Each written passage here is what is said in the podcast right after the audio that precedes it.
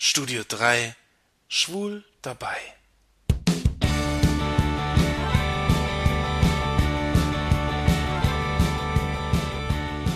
Vor ein paar Tagen hat Obama einen historischen Schritt gemacht.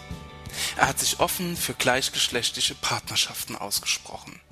Das hat vor ihm noch kein US-Präsident gewagt. Die USA sind lange nicht so liberal wie wir hier in Europa. Ob die Homo-Ehe in den USA wohl in naher Zukunft Realität sein wird?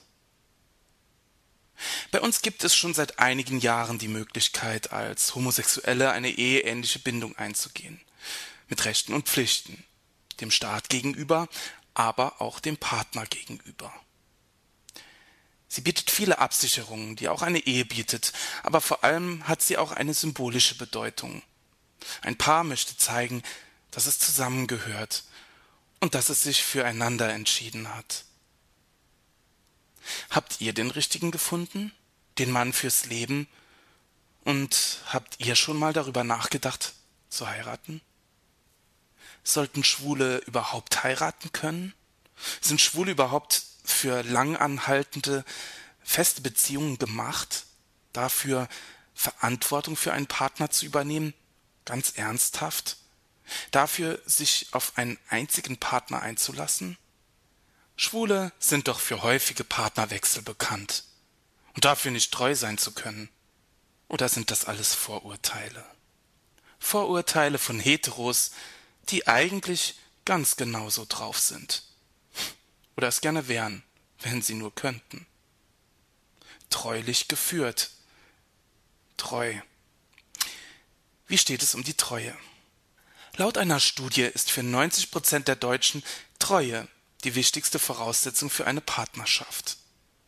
Gleichzeitig gibt jeder Zweite zu, mindestens einmal fremdgegangen zu sein. Hm. Und selbst die geflügelten Worte treulich geführt, ziehet dahin, gesungen im bekannten Hochzeitsmarsch aus der Oper Lohengrin, verkehren sich schon im dritten Akt der Oper ins Gegenteil.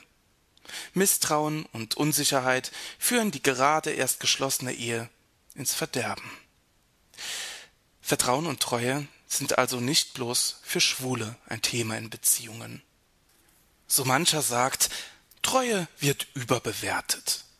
Wer jetzt mit den Trieben und der Natur kommt, der Mann muss seinen Samen möglichst weit verteilen, möglichst viele Nachkommen mit unterschiedlichen Partnern zeugen, um die Art zu erhalten, die Partnerinnen wiederum suchen sich die stärksten Menschen aus. Das läge an den Genen. Der hat nicht ganz recht. Neueste Studien haben ergeben, dass die Treue schon vor langer, langer Zeit, als sich die Menschen aus den Affen entwickelt haben, entstanden ist. Weibchen wählten nicht mehr die stärksten Menschen, sondern die, die sich am meisten um den Nachwuchs kümmerten. Meist waren das rangniedrigere Menschen. Bei diesen Menschen blieben sie. Eine intensive Fürsorge für den Nachwuchs erhöhte die Überlebenschancen der ganzen Art. Auch die Kämpfe um Weibchen ließen nach in den Menschengruppen, und der Umgang wurde gelassener. Der Zusammenhalt der Gruppe wurde stärker. Die Zweierbeziehung und die Familie entstanden und setzten sich immer mehr durch. Und heute? Nach Jahrmillionen der menschlichen Entwicklung nach Jahrtausenden und Jahrhunderten der kulturellen Auseinandersetzung stehen wir wohl immer noch vor einem Zwiespalt. Promiskuität und Suche nach Liebe und Treue scheinen beide Urtriebe zu sein, tief verwurzelt in uns Menschen. Wie bringt man beides unter einen Hut? Offene Beziehungen, die Lösung für alle Probleme. Nein.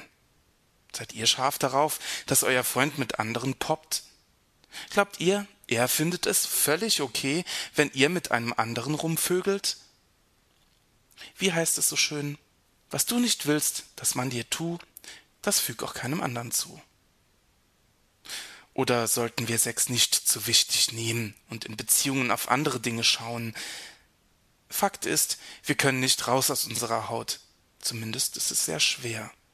Eifersucht hat nichts mit Besitzdenken zu tun, finde ich, Angst, einen anderen zu verlieren oder nicht geliebt zu werden, das finde ich vollkommen normal.